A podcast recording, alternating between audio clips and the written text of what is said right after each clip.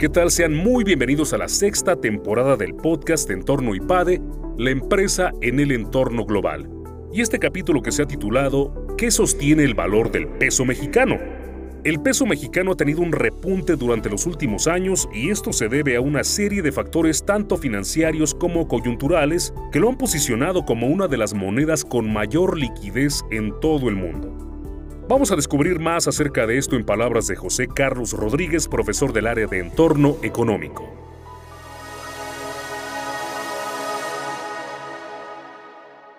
Varios de los asistentes se nos han acercado al final de las sesiones o de manera particular nos han preguntado por qué es que el peso mexicano está tan estable. Es más, por qué se está apreciando de la manera que lo estamos observando en meses recientes. Y nos parece muy importante poder comunicar cuáles son las posibles razones por las cuales tenemos este supuesto superpeso que está sorprendiendo y está rompiendo algunos paradigmas que habíamos visto o habíamos adoptado recientemente. Es importante mencionar que el valor del peso con respecto al dólar, al final de cuentas viene de un elemento reputacional. Tiene varios factores que son tanto explicados por políticas que se adoptaron y que se han cumplido y mantenido de manera rigurosa con disciplina durante las últimas décadas.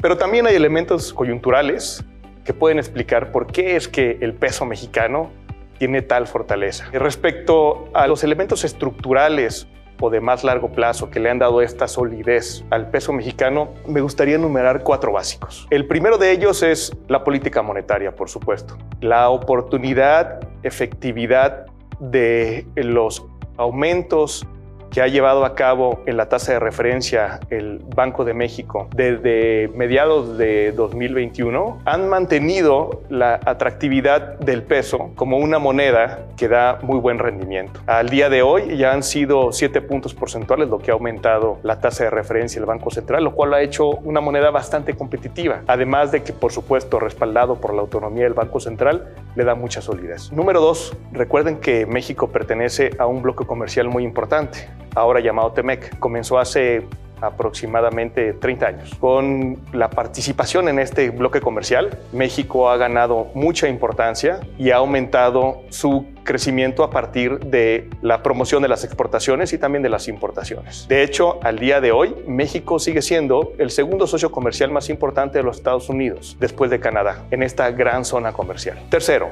las finanzas públicas. Sobre todo las finanzas públicas al punto como están al día de hoy. No necesariamente respecto a la tendencia que lleva las finanzas públicas recientemente, pero respecto a las finanzas públicas al día de hoy, tenemos finanzas públicas con un déficit fiscal bajo control, el gasto no ha crecido de manera desmesurada, el endeudamiento se ha mantenido en buenos niveles, por lo tanto la capacidad de repago de la deuda mexicana sigue siendo muy buena. Y además es importante mencionar que la moneda mexicana en términos financieros es una de las monedas más líquidas.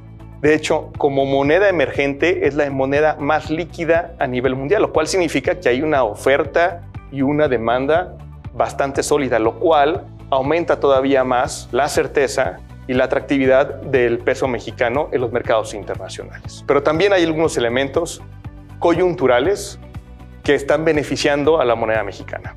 Uno de ellos ha sido la reconfiguración del comercio internacional. Como hemos visto y nos han contado y se ha diagnosticado a partir de recientes datos, la tendencia de globalización en términos comerciales ha parado. Ahora estamos cambiando la tendencia hacia una regionalización, hacia buscar socios comerciales que sean más cercanos no solamente en términos geográficos, también en términos ideológicos. Este nearshoring, friendshoring, o regionalización o cualquier otro nombre el cual se le ha dado a esta reconfiguración de la economía global ha beneficiado a México porque México sigue por lo tanto, fortaleciendo su relación con el bloque comercial de América del Norte. Además, la tensión comercial y política que existe entre China y Estados Unidos está beneficiando a México también. Digamos que de alguna manera México lo está volviendo mucho más atractivo para las inversiones. Adicionalmente, otros países que han sido competencia natural de México en términos de inversiones han perdido ese sex appeal o esa capacidad de atracción. Nómbrese Rusia, Turquía, la India o hasta China. Y eso de alguna manera ha puesto a México a un mayor nivel de competitividad en sus ligas como país emergente, lo cual entonces ha beneficiado la competitividad y la atracción de inversiones, tanto inversión fija directa como inversión de portafolio. Sin embargo, tenemos que tener mucho cuidado y vigilar y asegurarnos que se mantiene la estabilidad de la moneda que nos hemos ido beneficiando de ella en los últimos 5 a 6 años. Y creo que son tres puntos importantes que tenemos que tener bajo el radar. El primero de ellos, como mencioné anteriormente, son las finanzas públicas. Las finanzas públicas han tenido en los últimos años un debilitamiento, el cual hay que tenerlo muy monitoreado. No obstante, el endeudamiento se ha mantenido, hay que asegurarnos que la capacidad de repago de esa deuda se mantiene. Y eso se explica básicamente con el crecimiento de la economía y con el crecimiento de la recaudación.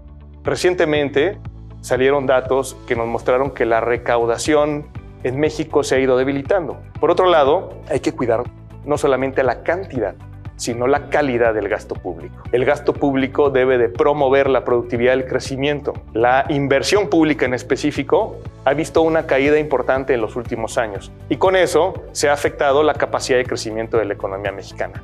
Todo ello va a afectar la fortaleza, la solidez de la moneda en el futuro. Aunque este elemento puntualmente no necesariamente va a afectar el valor de la moneda, es importante porque va a determinar cambios en la tendencia. El segundo de ellos es si realmente México logra llevar a cabo ese esfuerzo de nearshoring o podemos concretar a partir de la oportunidad que tenemos como país dada la cercanía con Estados Unidos y Canadá. Esta coyuntura que está viviendo México, en la cual nos estamos volviendo más atractivos y hay inversionistas que quieren venir a México para desarrollar sus productos y venderlos en este bloque de América del Norte, van a determinar qué tan fuerte nos vamos a mantener como economía, qué tan competitiva y además el tipo de valor que le vamos a incrustar a los próximos bienes y servicios. Si vamos a seguir siendo una economía de manufactura o una economía que además incrusta cierto valor intelectual o algún otro valor de mucho mayor cuantía. Y tercero, es importante que cuidemos las instituciones. El debilitamiento institucional es latente y es importante que nos aseguremos de que toda esta fortaleza que se ha trabajado y se ha forjado durante los últimos años se mantenga para que los inversionistas nos sigan catalogando como un país atractivo y seguro para invertir. Como inicia este mensaje, el valor de la moneda mexicana tiene un gran elemento reputacional, que es una combinación de las políticas públicas, del dinamismo de los negocios y por supuesto de la solidez de las instituciones que hemos forjado los últimos años. Es muy importante que las vigilemos y las cuidemos.